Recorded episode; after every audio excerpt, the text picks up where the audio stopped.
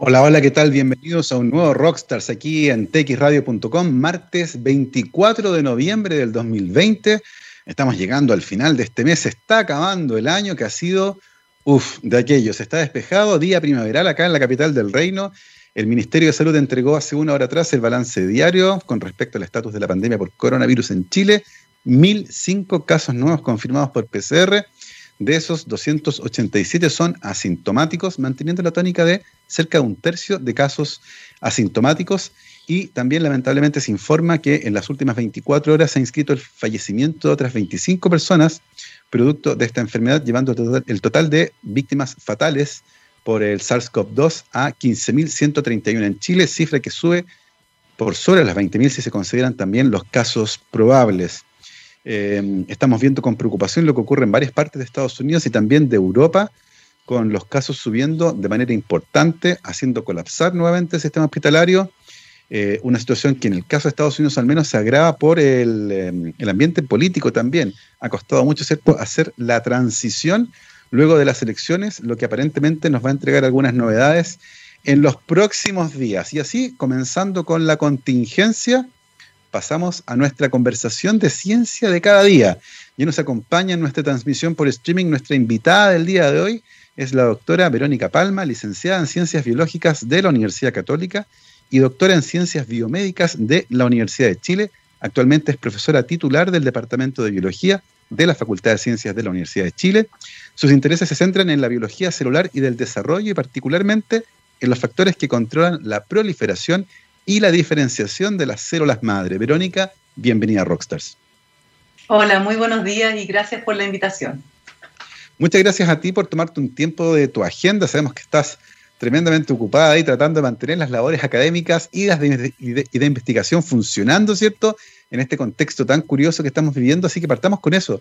Cuéntenos un poco cómo la pandemia eh, te ha afectado desde el punto de vista tanto de las relaciones familiares como laborales. Sabemos que llevar un laboratorio en estas condiciones es súper difícil. También la docencia ha experimentado cambios. Cuéntenos un poco cómo has vivido este proceso. Es una pregunta, una pregunta compleja. La verdad yo creo que la he vivido de manera muy parecida como la hemos vivido muchos chilenos. De golpe nos tuvimos que acostumbrar a una nueva manera de relacionarnos. Eh, los que no veníamos haciéndolo tanto a través de pantallas, de repente nos encontramos literalmente pegados al computador, es difícil, es difícil reemplazar. Para mí lo prioritario siempre ha sido, sobre todo en el quehacer que tenemos nosotros, que es la investigación, el trabajo en el laboratorio, eh, ese contacto directo con los estudiantes en las clases, en el laboratorio, por, por una pantalla. ¿no? Eh, pero hemos ido aprendiendo en el camino. Ha sido un año difícil, como tú comentabas también. Eh, y lamentablemente al día de hoy todavía nos encontramos en, en, su gran mayoría con, con, una facultad de ciencia que está eh, todavía no operativa. Se mantienen básicamente las labores de investigación indispensables, entiéndase la mantención de modelos animales, plantas también. Hay turnos éticos y hemos ido considerando, sin embargo, paulatinamente también el reingreso sobre todo de estudiantes que están en tesis, estudiantes de posgrado y estudiantes de, de, pregrado, y de algunas labores también de investigación que guardan directa relación ya sea con proyectos COVID, ¿cierto? Que tenemos algunos colegas que están desarrollando líneas de investigación en ese sentido, o con alumnos que se encontraban en avanzada etapa de tesis y que por tema también de becas, ¿cierto? Y de, y de proyectos personales, viajes a porta, eh, no podían seguir eh, eh, ausentándose del laboratorio ha sido complicado también por el tema de eh, asegurar en todo momento eh, la autorresponsabilidad y el cuidado y la seguridad que tienen que tener nuestros estudiantes.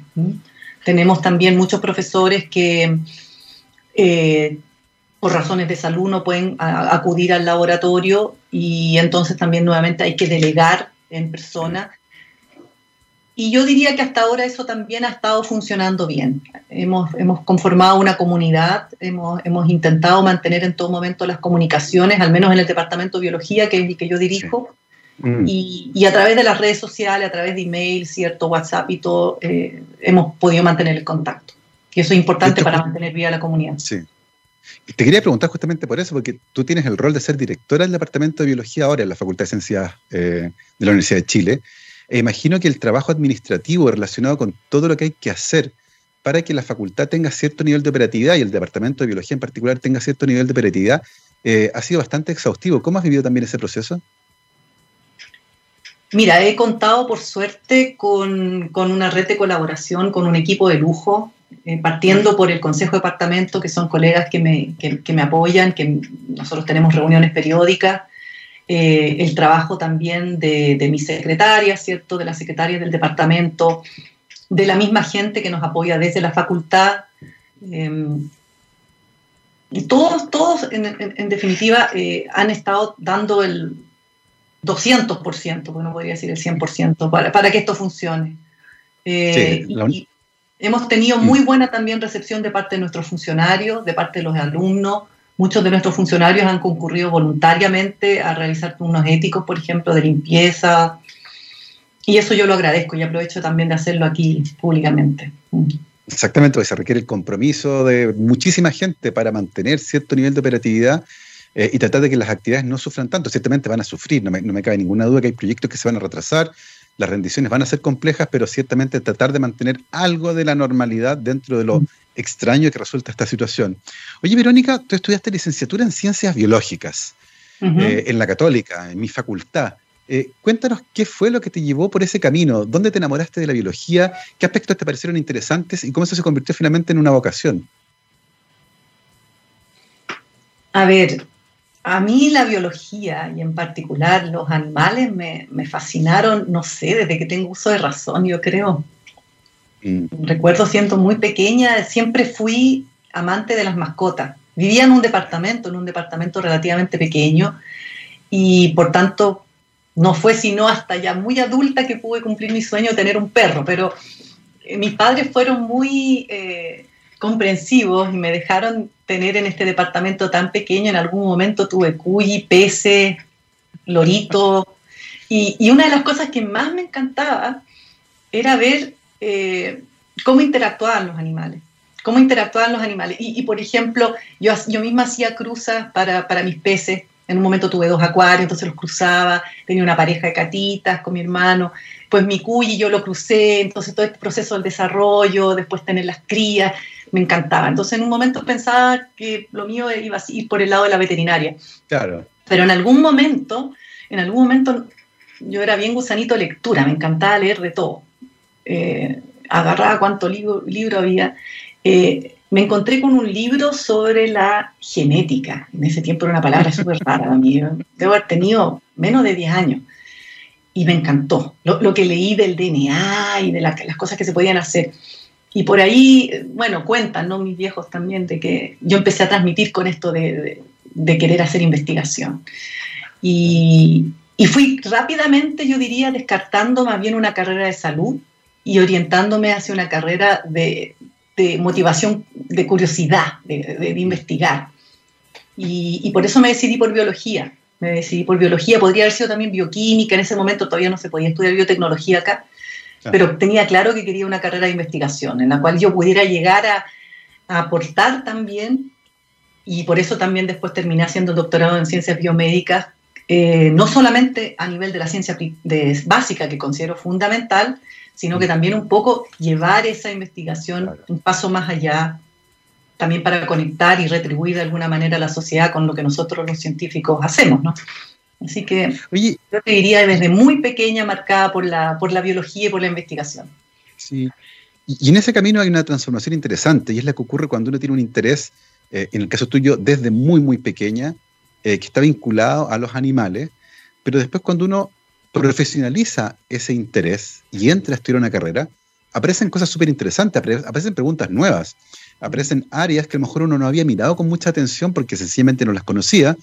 Eh, y en ese camino, personalmente, a ti, ¿qué áreas te empezaron a llamar la atención? Porque la biología, además, es una carrera tremendamente amplia, que tiene un montón de salidas, desde la ecología hasta los aspectos más moleculares. Eh, ¿Qué preguntas, qué cosas comenzaron a llamarte la atención una vez que ya estabas en la universidad? Quizás una de las cosas que me caracteriza y que de hecho mucha gente me critica en el buen sentido, espero siempre, es que a mí me interesan demasiadas cosas. Soy una, enamorada de la biología y de la, ciencia en general. Eh, entonces, es difícil encasillarme en cierta línea de investigación, incluso he sido como medio conejo en eso, me he ido cambiando, si tú te fijas en mi currículum, me he ido cambiando de, temáticas de investigación, me muevo del cáncer a la medicina regenerativa, en fin, no me gusta quedarme pegada en algo. Em, y cuando entré a la universidad se abrió toda esta posibilidad, todo este nuevo mundo, yo diría que podría haber descartado rápidamente el lado más con todo respeto de la ecología. Eh, me encantó la neurociencia. La neurociencia, la fisiología, trabajé en sus principios en el laboratorio del doctor Nivaldo Nestroza y, y después me fui encantando o reencantando con, también con la biología del desarrollo, desde, desde estudiante de biología. Y trabajé una vez que egresé un año en un laboratorio de, se llama así como de reproducción humana, ¿ya? Y estudiábamos la infertilidad masculina. Y trabajando en ese, en ese laboratorio como, como asistente, con ayuda también de, de, mi jefe de ese entonces, me di cuenta que más que solamente hacer los experimentos, me encantaba pensar los experimentos. Me encantaba diseñar los experimentos. Y eso requería hacer un doctorado. O sea, me, veía yo misma también pensando y, me entretenía mucho en eso. Pero me interesaba más que la cosa... Eh, celular, me interesaba una visión como más sistémica y por eso me fui al doctorado en ciencias biomédicas. Y ahí tuve, yo diría, una, una buena formación integral en distintos temas, desde la fisiología a la biología molecular, celular, que me permitieron cumplir en última instancia con el gran sueño que yo tenía, que lo pude concretar una vez que me fui a hacer mi estudio postdoctoral a, Nueva York, que es trabajar en las células troncales y en la biología del desarrollo de las células troncales. Y desde ese entonces yo estaba enamorada en realidad de esas, de esas células, de las células troncales, y, y me fascina estudiar todo con respecto a esas células, que están al comienzo de la vida, ¿no? Es eso justamente para, para que uno se haga una idea de qué, de qué estamos hablando. ¿Qué son las células troncales? Que para muchas personas pueden sonar como algo novedoso, suena como a tronco. ¿Qué son las células troncales? ¿Cuál es la misión que tienen? ¿Por qué son relevantes? A ver, las células troncales o también llamadas células madre están al comienzo de la vida, en el momento que un ovocito es fecundado por un espermatozoide y se forma entonces el cigoto, esa primera gran célula, ¿cierto? Esa célula es una célula troncal por excelencia. Esa célula tiene la propiedad única, como tú dices, de estar en el tronco, de ser la originaria de toda la diversidad de tejidos, órganos que nos componen. ¿Y cómo es que se logra eso? Porque esa célula troncal tiene unas propiedades únicas que la distinguen de las células terminalmente diferenciadas, de las células somáticas. Por una parte, una célula troncal tiene la capacidad de autorrenovarse, es decir, de dividirse muchas veces, de proliferar, como le llamamos, ¿cierto?, mediante divisiones simétricas y generar entonces un gran pool de células. Y de esa manera también se logra mantener ese grupo de células. Pero por otra parte, esa misma célula troncal tiene la capacidad de dividirse de manera, podríamos decir, asimétrica. Al tener una división asimétrica, por una parte se garantiza que se mantiene el pool de las células originales, la célula troncal, pero otra célula, una célula hija, empieza el camino del compromiso y la diferenciación hacia un tipo celular X. Y es gracias a estas dos capacidades, la autorrenovación y el potencial de diferenciación, que surge la vida, que surge la formación de un organismo. A partir de unas pocas células al comienzo del desarrollo embrionario, empieza la división de tareas y empiezan a aparecer distintos tipos celulares, todo derivado de células madres en distintos momentos, en distintas etapas, van apareciendo distintos grupos. Inclusive nosotros en los adultos existen células madres todavía en determinados reservorios de nuestro cuerpo. Es interesante porque se parecen a ti, fíjate. Tú nos dijiste que tenías hartos intereses al principio, que te costaba quedarte en un lado. Entonces, como una célula madre. Y, y, después se van generando estas otras que sí se diferencian, son más, son más focalizadas, ¿cierto? Tienen intereses bien particulares forman parte de tejidos específicos, pero están estas otras que se van renovando eh, y que van generando material, por así decirlo, para generar órganos y tejidos específicos y eventualmente también para reparar tejidos, ¿no? ¿Qué rol juegan este tipo de células, por ejemplo, la, reparación de tejidos? Claro, el, el, trabajo que muchos en el mundo, también nosotros hemos, hemos realizado durante los últimos 20 años en la temática de células madre, contestando preguntas básicas, ha llevado finalmente al desarrollo de líneas de investigación aplicadas muy interesantes. De hecho, están en la base de lo que conocemos hoy día como la medicina regenerativa, que se basa en la terapia celular, en el uso de células madres con fines terapéuticos. Para reparación de tejido. Ustedes saben que la regeneración en los seres humanos es eh, prácticamente inexistente, ¿cierto? A diferencia de la salamandra, de lo que se conocen seguramente, o en, otras especies, ¿no? De vertebrados. Eh, entonces, ¿cómo usamos todo lo que hemos aprendido de cómo podemos controlar, modular la conducta de las células madres, que básicamente es lo que yo he estado estudiando, cómo, cómo modular esta toma de decisiones de las células madres entre dividirse o diferenciarse a un cierto tejido, o producir ciertos factores de crecimiento, porque estas células tú las puedes entender también como un gran bioredactor, producen una cantidad de factores tróficos beneficiosos para el organismo, que si logramos identificar cuáles son y cómo potenciar que los produzcan, pueden apoyar en procesos de reparación, como por ejemplo reparación dermal, reparación ante quemaduras, reparaciones ante ciertas injurias. Eh, y siempre puedo contar como un, como un, gran ejemplo, como para que nuestros, eh, ¿cómo se dice? Auditores. Auditores, gracias. Para que nuestros auditores entiendan un poco, un, gran ejemplo de medicina regenerativa eh, y que también se hace en nuestro país en muchas, en muchas clínicas también, es el trasplante de médula ósea. El trasplante de médula ósea, ¿cierto? Es aquel que se realiza, se hace una punción, ¿cierto?, de médula ósea y se trasplanta en, una persona inmunocompatible, ¿cierto?, que ha tenido, por ejemplo, leucemia y que ha sido irradiada y que por tanto ya no tiene esas células de la sangre. Pues bien, cuando se trasplanta médula ósea, en realidad lo que se está trasplantando son células troncales hematopoyéticas, células troncales que van a dar origen a todo el linaje sanguíneo porque a partir de esa célula troncal hematopoyética, que es una célula troncal que denominamos multipotente, esta célula es capaz de formar todos los tipos sanguíneos, glóbulos rojos, en fin, linfocitos T, linfocitos. Ese es un claro ejemplo de cómo se está utilizando la medicina regenerativa y la terapia celular con células troncales hoy en día ya en la medicina. Exactamente, está tremendamente interesante eso. Vamos a volver sobre ese tema en la segunda parte de la conversación. Pero me quedé, me quedé al final de tu doctorado en Chile, en ciencias biomédicas, donde encontraste este nicho fascinante para entender cómo viven estas células, cómo toman decisiones. Eso es bien interesante. Eh, cómo se enfrentan a una bifurcación en el camino, tienen que decir por cuál de los dos siguen, ¿cierto? Y hay un montón de factores que regulan finamente estos procesos. Eh, nos contabas que al final de ese camino te fuiste a hacer un postdoc a Nueva York. Eh, cuéntanos un poco cómo fue ese proceso, ¿Qué estuviste haciendo en Nueva York? ¿Cuáles fueron tus intereses científicos? ¿En qué se centraron específicamente? ¿Y cómo es la vida? ¿Cómo, ¿Qué te pareció la vida en Nueva York? Bueno, yo creo, me considero muy afortunada. Tuve, tuve la suerte de ser becada por una fundación norteamericana, la Pew Foundation, que selecciona año a año a, jóvenes investigadores latinoamericanos eh, y no solamente financia el, el postdoc, sino que también te entrega una marraqueta para luego volver a Chile e instalar tu laboratorio. Entonces es una beca de lujo que yo tuve la suerte de, ganar em, y me posibilitó entonces irme a realizar mi sueño, que era ir a estudiar y a trabajar en un laboratorio de punta, de, de altísimo nivel, con las metodologías y los dineros necesarios como para investigar particularmente respecto al papel que cumplían algunas señales, algunos factores tróficos en este control, en esta regulación de las células troncales del sistema nervioso.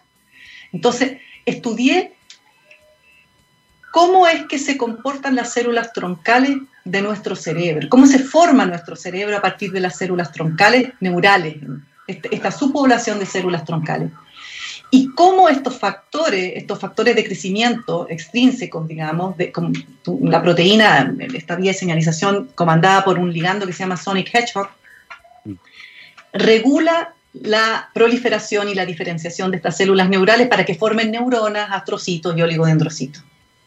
Y esto lo estudié entonces eh, en el modelo de ratón, así que tuve, eh, aprendí de embriología, aprendí de neuroanatomía muchísimo y también utilicé y pude eh, usar muchas técnicas de biología molecular y de microscopía que en ese tiempo no estaban disponibles en Chile. Yo creo que tuve la suerte de participar en uno, en uno de los laboratorios más em, exitosos en ese momento en, la generación de este conocimiento. Entonces también implicó desarrollar eh, el trabajo de, de, generar ratones mutantes para estas proteínas y estudiar qué le pasaba a estos ratones en cuanto a su desarrollo del sistema nervioso y a la formación de células troncales y diferenciación a neuronas y astrocitos, cuando estas proteínas no estaban, cuando estaban mutadas, inexistentes. Y yo caractericé esos mutantes. Y, y ese trabajo entonces en que nos fue bastante bien y que, y que me permitió también interactuar con una comunidad científica notable, también participar en ciertos congresos, sentó las bases para lo que de ahí en adelante fue mi trabajo con células troncales y particularmente eh, me reafirmó mi, interés por la neurobiología, por el estudio del desarrollo del sistema nervioso. Oye, ¿y la vida en Nueva York? Y la vida en Nueva York fascinante. Imagínate, me fui a los 30 años, eh, estaba recién casada eh, o hace poco, y, vivíamos en un departamento muy modesto, la beca alcanzaba apenas para cubrir el alquiler, pero estaba ahí mismo, en la Meca, estaba como siempre cuento a seis cuadras de Empire State, mirando el Hudson River. Eh, y nos aprovechamos de cuánto festival gratis, cuánta actividad gratis hay. Vivir en Nueva York, que es otra cosa que ir de turista, que, porque uno empieza a conocer todas las picadas, dónde ir, a qué hora para que te salga gratis la entrada al museo. Eh, me conecté inmediatamente con una comunidad científica eh, entretenida, sobre todo los españoles, los portugueses, hicimos buenas migas, en ese tiempo estaba muy de moda la salsa, a mí me encanta bailar y bailar salsa más todavía, así que nos íbamos a la salsoteca y hicimos hartas cosas, hasta organizamos una peña ya. Y cuento aparte, me tocó, me tocó vivir allá el, el 11 de septiembre. El 9-11. Eh, la, destrucción de las Torres Gemelas. Eh, lo vi en vivo, en directo, lo vi desde mi ventana, la, la destrucción de la segunda torre, estaba a, a, unas cuantas cuadras.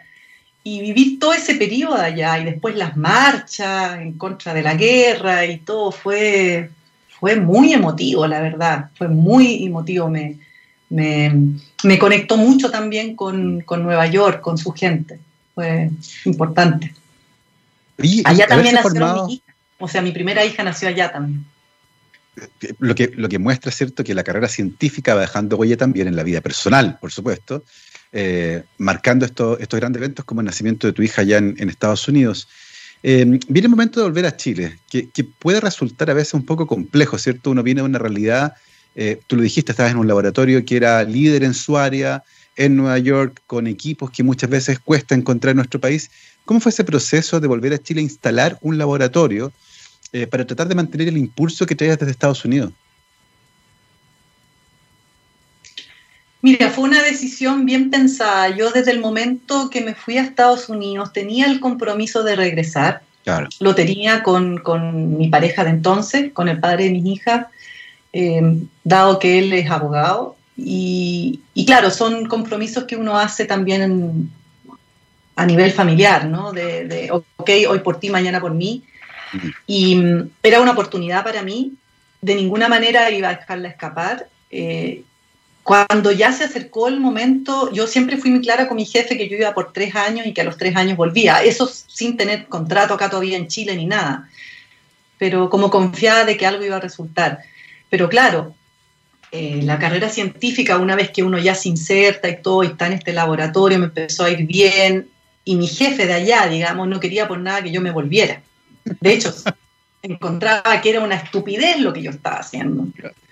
De hecho, me, ofreció la Green Card, eh, había participado también en un proceso de patentamiento de, estas líneas de investigación que estábamos realizando y estábamos como en el pic de la investigación, como siempre. Ya cuando te toca venir, estás justo sacando los últimos trabajos y, y pucha que fue complicado. Pero por otra parte, como yo te contaba, ya había tenido a mi primera hija. Yo hice el postdoc con, con una hija y luego quedé embarazada de nuevo. Eh, y, claramente la vida en Nueva York es muy cara y ya con dos hijas y sin red familiar se hacía bastante difícil. Mm. Eh, de hecho, siempre le cuento a mis estudiantes, yo he, tenido muchas estudiantes de doctorado con, que han sido mamás haciendo el doctorado. ¿ah? Yo digo que se puede. Em, pero siempre cuento que yo tuve Trabajé hasta el día antes del parto, tuve seis semanas de postnatal y estaba de vuelta en el laboratorio. Y si no hubiese sido porque fue mi suegra de entonces y luego fue mi hermana ayudarme con el cuidado de, la mayor, pues no, no habría podido. No habría podido. Fue un periodo tremendamente productivo. O sea, yo no sé cómo hice tanta cosa al mismo tiempo. Pero llegó un momento en que de todas maneras eh, se me hacía difícil proyectarme con dos niñas. Mm. Eh, a pesar de que ya en ese entonces a, mi marido le estaba yendo también muy bien profesionalmente, se había insertado, estaba ya también con trabajo, pero en eso me salió la posibilidad de postular a un concurso en la Facultad de Ciencias de la Chile, mm. cosa que hice y me lo adjudiqué, y entonces, bueno, dijimos, hora de retribuir. Yo toda la vida había estudiado con becas, yo tuve beca CONIS y beca de excelencia académica en la católica, y era un momento también de pensar, bueno, ok, nos volvemos y ¿qué le devuelvo yo a Chile después de haber estudiado y haber tenido esta posibilidad. Y no me arrepiento de ello tampoco, ¿ah? no me arrepiento. Creo que fue una buena decisión. Qué interesante la, trayectoria de nuestra invitada, Verónica Palma, estamos conversando con ella el día de hoy. Vamos a hacer una pausa musical ahora y a la vuelta vamos a conversar de cómo fue esto de armar un laboratorio en Chile, de las preguntas de investigación que tenía por aquella época y de cómo esas preguntas han ido cambiando con el tiempo, van modificando, van eh, encontrando sus propios caminos. Nos decía al principio, mente inquieta, va saltando de un tema a otro, siempre centrado, por supuesto, en estas células tan particulares que son las células troncales. Nosotros ahora vamos a escuchar a Casabian, esto se llama Club Food, vamos y volvemos. 12 con 34, estamos de vuelta aquí en Rockstars científicamente rockera, como todos los días nos acompaña la Universidad de Aysén, docencia, investigación y vinculación con el medio desde el sur austral de Chile. Para más información, pueden visitar la página www.uaicen.cl y además cada semana iremos conociendo historias de investigación en el extremo sur de Chile de la mano de sus investigadoras e investigadores.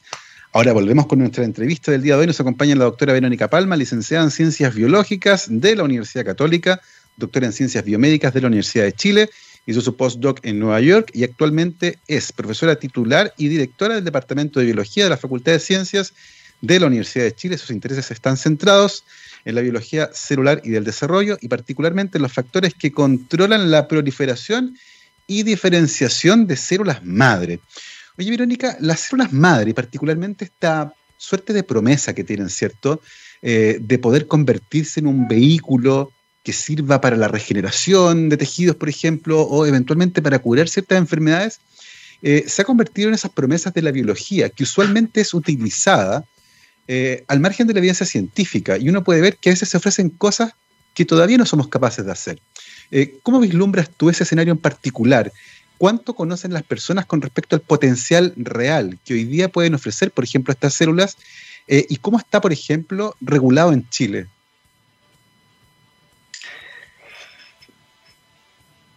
Ser científico conlleva una gran responsabilidad social. Eso siempre se lo digo a mis estudiantes sobre todo en temáticas que tienen que ver con la ética, la bioética, mm. y los científicos siempre en nuestra investigación, o la mayoría de las veces, vamos más adelantados, ¿cierto? Que no siempre nos encontramos con que una, sociedad está preparada para poder efectivamente concretar esa investigación que muchas veces se ha hecho en el laboratorio. Mm. Y esto es el caso clarísimo cuando uno habla de investigación en células madre. Eh, yo hago toda una, referencia a ello cuando hago clases, en, tanto a nivel de pre como posgrado, como también en las charlas de divulgación científica. Lo que hemos investigado durante estos últimos años en, investigaciones de ciencia básica, también aplicada con células madre, nos permite hoy en día poder hacer muchas cosas. O sea, si tú me preguntas hoy día potencialmente podemos hacer clones, podemos hacerlo, y seguramente tú, tú lo has hablado aquí en tu programa. Si no lo hacemos es porque existen restricciones morales y éticas y para eso tiene que existir un marco regulatorio. Mm. Y vaya que eso es importante y vaya que eso tiene que ir en la nueva constitución de este país. Y en eso tenemos una gran responsabilidad nosotros los, científicos, ¿cierto? Y el Ministerio de Ciencia, por cierto. Eh, en relación a la temática de las células troncales, yo te comenté, por ejemplo, el trasplante de células hematopoyéticas en los trasplantes de médula Ese es un tratamiento aprobado por la FDA que ha pasado por todas las validaciones que partió siendo de ciencia básica, modelos experimentales in vitro, pruebas en animales y finalmente en pacientes. El camino que se debe recorrer, al igual como seguramente lo han hablado en relación a las vacunas, a las vacunas, ¿cierto? Es largo, es largo. Y hay mucho de ensayo y error. Pegarse el salto desde el laboratorio directamente al paciente es arriesgado es arriesgado. Nosotros en, muchos, en muchas de nuestras investigaciones que estamos desarrollando y también a nivel mundial, estamos realizando, estamos ya en condiciones de hacer ensayos eh, en pacientes, estudios de caso. Pero estos estudios hay que hacerlos con mucha cautela. Hoy en día, en nuestro país, eh, existen lamentablemente también personas em, inescrupulosas que lucran con esto. Yo también he siempre denunciado ello. No hay que vender falsas promesas. No hay que vender hoy en día que uno puede curar el Alzheimer o puede curar cualquier otra enfermedad mediante el uso de células troncales. Potencialmente lo vamos a lograr, sí. En algunos años más, seguro. Estamos trabajando para ello, sí. Pero hoy en día todavía no. Mm. Es súper interesante. Avanza a pasos gigantados, así que yo tengo gran optimismo respecto al, uso de la medicina regenerativa para el tratamiento de, numerosas enfermedades y también, ojo, para el estudio de muchas enfermedades. Sí. ¿Mm? Pero no están las condiciones todavía hoy día para poder prometer de que uno va a curar todas las enfermedades mediante el uso de células madre. Exactamente, por eso es importante siempre mantener eh, atención a lo que está ocurriendo, no dejarse seducir muchas veces por estas promesas que claramente suenan súper atractivas, pero que muchas veces no tienen todavía la solidez científica necesaria para garantizar que eso ocurra. Oye, Verónica, y cuando, cuando tú llegas a Chile eh, a instalar tu laboratorio, ¿cierto? A generar tus propias líneas de investigación, eh, tus nuevas preguntas, ¿con qué, ¿con qué comenzaste? ¿Cuáles fueron las preguntas que estaban en tu cabeza y que quisiste abordar en tus primeros proyectos? A ver, me, traje en parte una idea que, me, ha, fascinado siempre también, que es la, bueno, la biología del desarrollo, pero la biología del desarrollo comparada. ¿Cuánto podemos entender de por qué somos como somos, de por qué nuestro cerebro funciona como funciona, qué es lo que lo hace único? Si comparamos ese desarrollo cerebral con el que tiene, por ejemplo, un, un modelo en ave o un modelo en peces, ¿En qué nos diferenciamos? ¿Qué procesos a nivel molecular y celular, sin embargo, se conservan? Entonces, eh, uno de los primeros proyectos que planteé fue, de hecho, estudiar de manera comparada en peces, en aves y en mamíferos, el cómo se forma la neocorteza y cómo participan de estas células troncales neurales. Y si son estas las mismas señales que veníamos estudiando, estos factores tróficos, Sonic Hedgehog, ¿cierto? Y, y las proteínas que controla, conservadas, se dice así, ¿cierto?, en cuanto a su papel en la formación de distintas estructuras cerebrales. Y eso implicó entonces, por supuesto, también colaborar con colegas que fueron muy, eh, muy apoyadores, sobre todo en los primeros años, y que me abrieron las puertas para poder aprender a trabajar en modelos animales que, yo en, en, ese entonces todavía no manejaba. Eh, me encontré con un, con un, gran problema cuando llegué a Chile. Yo había escrito un proyecto Fondesit en el cual yo iba a trabajar con, con desarrollo del sistema nervioso en ratón y iba a contar entonces con, con, un bioterio para trabajar con mis ratones y todo. llegué acá y no había bioterio, no había ratones, no había nada. Me había ganado el proyecto, pero no iba a poder hacer lo que quería hacer. Y rápidamente hubo que reinventarse y, y siempre agradezco ahí a, a, colegas como Miguel Allende que, que me permitió entonces replantearme el proyecto y trabajar, por ejemplo, en pesebra. Y, aprendí a trabajar en, otra especie, en otros modelos animales para poder contestar las preguntas. Y desde ahí entonces, en realidad, siempre le digo a mis estudiantes, no importa en qué modelo uno trabaje, lo importante es la pregunta que uno quiera contestar. Entonces, no, no, no, no me gusta que me encasillen, ah, esta persona trabaja en PS, No, yo trabajo en una pregunta y a mí lo que me gusta son las células troncales. Y, cómo funcionan las células troncales, principalmente en el desarrollo del sistema nervioso, pero también en otros contextos. Y la hemos estudiado en la piel, la hemos estudiado en el intestino, la hemos estudiado en muchos contextos distintos. Y eso es importante porque también me lleva a, plantearte otro de los, de los intereses que ha ido siendo cada vez más predominante en mi investigación. La célula troncal no existe sola, la célula troncal existe en un determinado contexto. Ya te he hablado yo que existen factores que modulan su conducta. Imagínate esto, en el fondo la, la célula está con sus vecinas, está en su casa, con sus paredes, con su techo, con su configuración. Y si queremos pasar de la célula troncal al tejido y finalmente al órgano, tenemos que recrear ese microambiente. Claro. Y el desafío para mí en estos últimos años ha sido justamente recrear ese microambiente, ese nicho que le posibilita a una determinada célula troncal hacer lo que hace. Y eso significa hacer ingeniería tisular, eso significa combinar no solamente los conocimientos de la biología de la célula sino que también saber del uso de biopolímeros, de sustitutos de, matrices, de, trabajar con factores que también influyen en la, en la, conducta de la célula, como por ejemplo el gradiente de oxígeno, que hemos estudiado mucho en los últimos años. Y ahí hemos estado trabajando con cámaras hiperbáricas, por ejemplo, eh, que también es una línea de investigación súper interesante.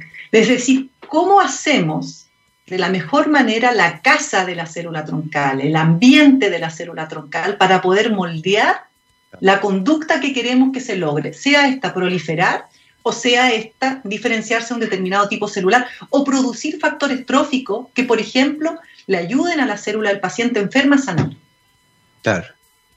Y, en ese sentido resulta súper interesante, tú mencionaste, ¿cierto? Comparar lo que ocurre en distintos sistemas. Mencionaste anteriormente las salamandras, animales que tienen una capacidad de regeneración que es impresionante, algo que ciertamente no ocurre con los seres humanos. Si yo pierdo un dedo, si me corto un dedo, no va a crecer usualmente un dedo nuevo, no se va a reparar de esa forma. ¿Entendemos bien el día de hoy esas diferencias que hacen que una salamandra sí pueda regenerarse o un platelminto, ¿cierto? Que puede regenerar el animal completo. Eh, ¿Entendemos bien qué es lo que falta en el caso de los humanos? ¿Qué es lo que, no se logra activar? que impide ese tipo de regeneración que suena tan fantástica, casi como de película? Es fascinante y es, compleja esa pregunta. Todos los animales están igualmente adaptados para mm. vivir, ¿cierto? El por qué en los mamíferos nosotros alcanzamos tal nivel de especialización celular eh, que no nos permite regenerar. Mm, eh, es súper interesante. Yo creo que es una pregunta que todavía no, la, no, tenemos respuesta. Nosotros tenemos células troncales en nuestro intestino, por ejemplo. En nuestro intestino se, se eh, mantiene la homeostasis en el organismo y se repara constantemente. Eh, tenemos células troncales en la piel que están produciendo el recambio de la, de la, piel. Tenemos células troncales en nuestro sistema nervioso, pero son células troncales especializadas para ciertos tejidos.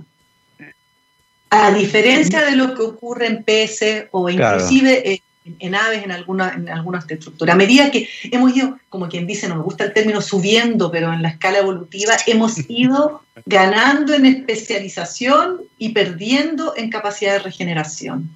¿Es como un costo evolutivo? Es como un costo evolutivo, exactamente. Es como un costo evolutivo. Podríamos pensarlo así. Sí. Eh, pero podemos detectar esas células. E, ese es el punto, porque hay una discusión súper interesante también hoy día en el mundo de la neurobiología y que tiene que ver con la neurogénesis en el cerebro adulto. Si se producen o no se producen nuevas neuronas. Y hay experimentos súper fascinantes que han sido criticados de lado y lado, pero aparentemente la última vez que miré, eh, se está zanjando la discusión por el lado de que sí, existiría un cierto nivel de neurogénesis en el cerebro adulto. Y esas neuronas tienen que venir de alguna parte, ¿cierto? No son neuronas que se dividieron, son de las otras células, de las que estudias tú. Eh, porque las neuronas están tan diferenciadas que no se pueden dividir. Eh, ¿cómo, ¿cómo, vislumbras tú esa discusión que, parece súper interesante porque se vincula con aspectos relacionados, por ejemplo, con enfermedades neurodegenerativas, con la pérdida de ciertas capacidades a medida, a medida que uno llega a la vida adulta y eventualmente si se puede ese proceso detener o no? ¿Cómo ves esa discusión? Yo soy una convencida de que la neurogénesis en el cerebro adulto humano existe. ¿Ya? Eh, mucho se ha aprendido respecto a la neurogénesis, a, la existencia de células troncales neurales, utilizando mm. el modelo del ratón. Uno no puede saltar de lo aprendido en el ratón al ser humano. Mm. Somos mamíferos los dos, ¿ya? Las dos especies, pero nosotros somos distintos, tenemos características distintivas. Nuestro cerebro tiene una serie de características que nos hacen únicos, como por ejemplo podemos hablar, ¿cierto? Eh, entre muchas otras cosas. Tenemos conciencia.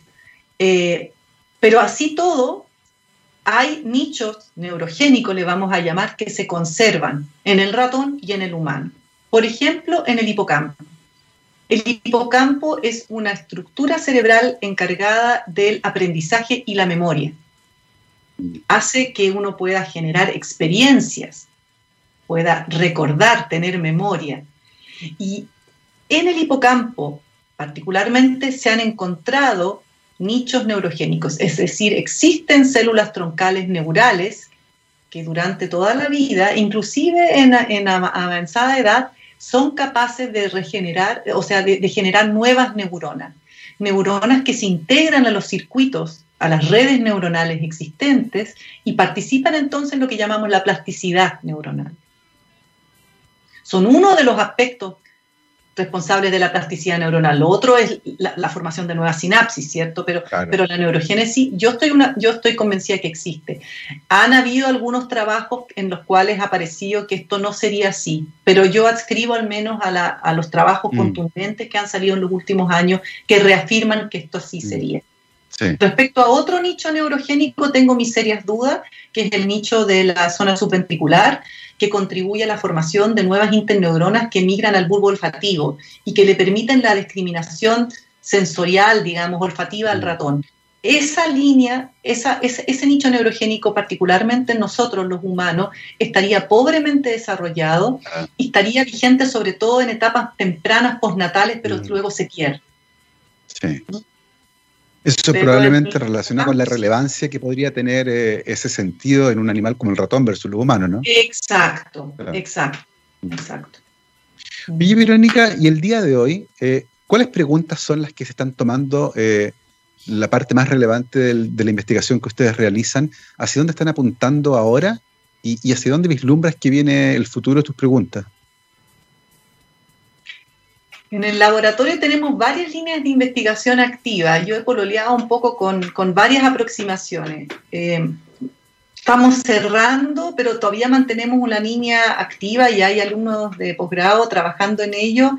En, este, en esta delgada línea roja que siempre digo que hay entre la conducta de las células troncales, particularmente las células troncales del sistema nervioso, pero en general las células troncales y el cáncer. Ah, Yo entiendo que en muchos casos el cáncer es una, recapitulación anómala mm. de procesos que ocurren durante el desarrollo. Y una célula mm. cancerígena se parece mucho a una célula troncal. Es una mm. célula que prolifera, que se diferencia a muchos tipos celulares, que le gana a las otras células y que tiene activos genes que son activos, digamos, de, de un desarrollo embrionario. Sí es como que se reactiva la maquinaria celular mm. de genes que no deberían estar ya operando en las células maduras terminalmente diferenciadas. Por tanto, estudiando desde la biología del desarrollo cómo se forman los tejidos, podemos entender cómo mm. curar el cáncer, entendiendo cuáles son las señales que regulan mm. la diferenciación y la proliferación de las células troncales, podemos entender, por ejemplo, por qué mutaciones en la vía de Sonic Hedgehog producen ciertos tipos de cánceres. Y sobre todo cánceres, por ejemplo, pediátricos. Entonces hemos estudiado ciertos desarrollos de cánceres pediátricos en la búsqueda de posibles biomarcadores y, por qué no, también algunas soluciones terapéuticas. Y ahí hemos estado trabajando con, caracterizando la, participación de varias proteínas que son controladas por este, llamémoslo gran maestro, que es la vía de Sonic Hedgehog. Entonces, esa línea que es el camino con, en el fondo, aprendiendo de la biología del desarrollo para entender el cáncer, sigue activa en mi laboratorio. También tenemos una, una, línea de investigación que es actualmente mi fondo, es decir, que, que involucra estudiar, aprovechando entonces de que hoy en día existe la posibilidad de tomar una biopsia de un paciente, tengo que desviarme un poquito para explicar lo que, mm. lo que estamos haciendo. no sé si han hablado antes aquí en el programa también de las células troncales inducidas No. ¿No? Bueno, hoy en día, además de la célula troncal embrionaria de la cual hemos estado hablando, ¿cierto? Y la célula troncal tejido específica, existe otro grupo de células troncales que es increíble. Y este fue descubierto hace un poco más de 10 años por un investigador japonés, japonés que se llama Yamanaka. Bueno, básicamente, lo que él logró hacer, ya mediante una serie de manipulaciones genéticas, es que logró revertir las manecillas del reloj de manera de llevar una célula terminalmente diferenciada de vuelta a que se convirtiera en una célula troncal embrionaria. ¿Ya? Y esa célula se denominó célula troncal inducida, pluripotente, porque es muy parecida a la célula troncal embrionaria, por no decir casi idéntica. ¿Qué posibilitó ese tremendo descubrimiento que llamamos reprogramación nuclear? Mm. Lo que hizo fue reprogramar ese núcleo, ese genoma, de manera que se empezara a comportar como el núcleo de una célula embrionaria. Posibilitó entonces que hoy en día podemos tomar una biopsia de, piel de un paciente, de una célula, un fibrolasto, podemos manipularla de tal manera de que esa célula deja de ser un fibrolasto, una célula de la piel, y se convierte en una célula de las que nos originó claro. en el embrión. Y por tanto esa célula ahora tiene la capacidad, si nosotros la dirigimos, a formar cualquier tipo de célula de nuestro cuerpo, neurona, hepatocito, célula intestinal. Y nosotros la dirigimos hacia formación de neuronas. ¿Por qué? Porque utilizando estas células ahora, podemos aprender de enfermedades del neurodesarrollo. Y eso, eso nos estaba vetado hasta ahora, porque no existen modelos animales que, por ejemplo, permitan estudiar adecuadamente determinadas enfermedades que son únicas de, los seres humanos. Eh, esquizofrenia, por ejemplo, autismo. ¿Ya? y además es como el desarrollo intrauterino, no podemos intervenir ahí, es muy difícil. Entonces ahora tenemos estas células que podemos obtener de un paciente, por ejemplo, con esquizofrenia, podemos obtener esas células y reprogramar las astrocitos, neuronas, los distintos tipos celulares que nos interesen. Y estudiar ahora esas células y en tratar de entender las bases moleculares y celulares de la enfermedad. Tendiendo, ojalá, a identificar biomarcadores o ensayar droga y una vez ensayar esas drogas, si esas drogas funcionan, ahí recién volver al paciente. Exactamente. Entonces tenemos en este momento un proyecto en el cual justamente estamos estudiando las bases moleculares y celulares de la esquizofrenia, porque la esquizofrenia es una enfermedad del neurodesarrollo, o al menos eso pensamos nosotros. Entonces, estamos trabajando con muestras de pacientes versus muestras de controles y estamos estudiando cómo es esta conversación inicial, cómo es cuando se está formando el sistema nervioso. Porque la esquizofrenia se originaría muy tempranamente en la formación del sistema nervioso, a pesar de que luego se manifiesta como tal generalmente en la adolescencia. Claro. Entonces, es, un proyecto que tenemos actualmente andando. Es súper interesante esa área, eh, en particular los potenciales que también tiene, no solo para entender las fases moleculares de enfermedades como la esquizofrenia, eh, sino que también un área bien especial que tiene que ver con el trasplante de órganos y eventualmente hacer autotrasplantes a partir de células modificadas, ¿cierto? reprogramadas. Y el gran desafío aparentemente ahí tiene que ver con algo que mencionaste tú antes, que era el entorno. Cómo uno reconstruye a veces una matriz tridimensional sumamente compleja que le da soporte a una célula que eventualmente podría formar algo parecido a un hígado, pero que de lo contrario no va a formar un hígado. Eh, y eso, eso implica necesariamente conversar con otras áreas, como la bioingeniería, eh, que permite sintetizar matrices tridimensionales. ¿Cómo vislumbras tú el futuro de esa área en Chile, por ejemplo? Yo la veo sumamente optimista. De hecho, nosotros en la facultad formamos biotecnólogos eh, y, trabajamos en estos temas. hoy día se pueden generar mini órganos. Eso ya es una realidad. Hoy día inclusive se pueden hacer mini cerebro y ahora en la mañana nomás estaba en un seminario con estudiantes. Eh, encontrando las condiciones adecuadas, esto siempre digo, es como cocinando con Mónica, hay que encontrar la receta correcta y saber juntar células adecuadas con biomateriales, mm. porque además ocurre algo fascinante que en la naturaleza las células tienen una capacidad intrínseca de autoorganización, mm. inclusive en el laboratorio. Tú pones un grupo de células troncales en una placa Petri, le agregas, las riegas adecuadamente, digamos, y voilà, en algún momento se genera algo de organización, células que quedan adentro, células que quedan afuera. Y eso yo creo que es uno de los grandes misterios de la naturaleza. ¿Cómo, cómo es que se genera esa organización? ¿Ya? Más allá de que existan factores intrínsecos y que uno pueda modular eso. Entonces, hoy en día se pueden hacer organoides cerebrales. Hoy en día se pueden hacer mini hígados, como tú dices. Ahora, ¿cuál es la limitante? No los podemos crecer mucho todavía, mm. Porque hay una variable que es clave. Y esa variable es la falta de irrigación sanguínea. Ah, Esos mini órganos deben ser vascularizados. Y uno de los proyectos que tenemos en el laboratorio también y que hemos estado colaborando con, colegas eh, internacionales también es justamente vascularizar los organoides. En este caso nos interesan los organoides cerebrales. Los tumores hacen muy bien eso, ¿no?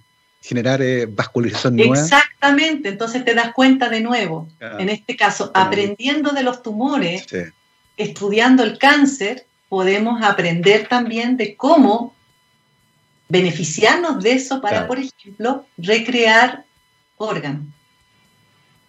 Estamos ya bastantes años, pero como todo avanza tan rápido, yo no creo que antes del 2050 vamos a tener, idealmente vamos a poder contar con tejido, no sé si órganos, pero tejido sí, ciertamente, ¿cierto? Para, para poder eh, ser utilizado en trasplantes.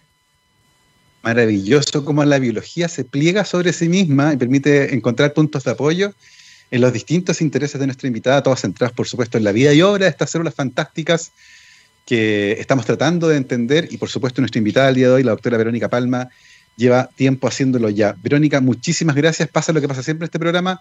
Conversaciones entretenidas hacen que el tiempo se distorsione, pasa muy rápido. Ya es la una de la tarde, son las 12.58, así que queremos darte las gracias por haberte tomado un tiempo en tu agenda y haber conversado con nosotros estos temas tan entretenidos. Muchas gracias a ustedes por la invitación y gracias también por tener este tipo de programas porque es sumamente importante poder eh, transmitirle a todos lo que nosotros hacemos, los científicos. Así que muchas gracias también por esta posibilidad.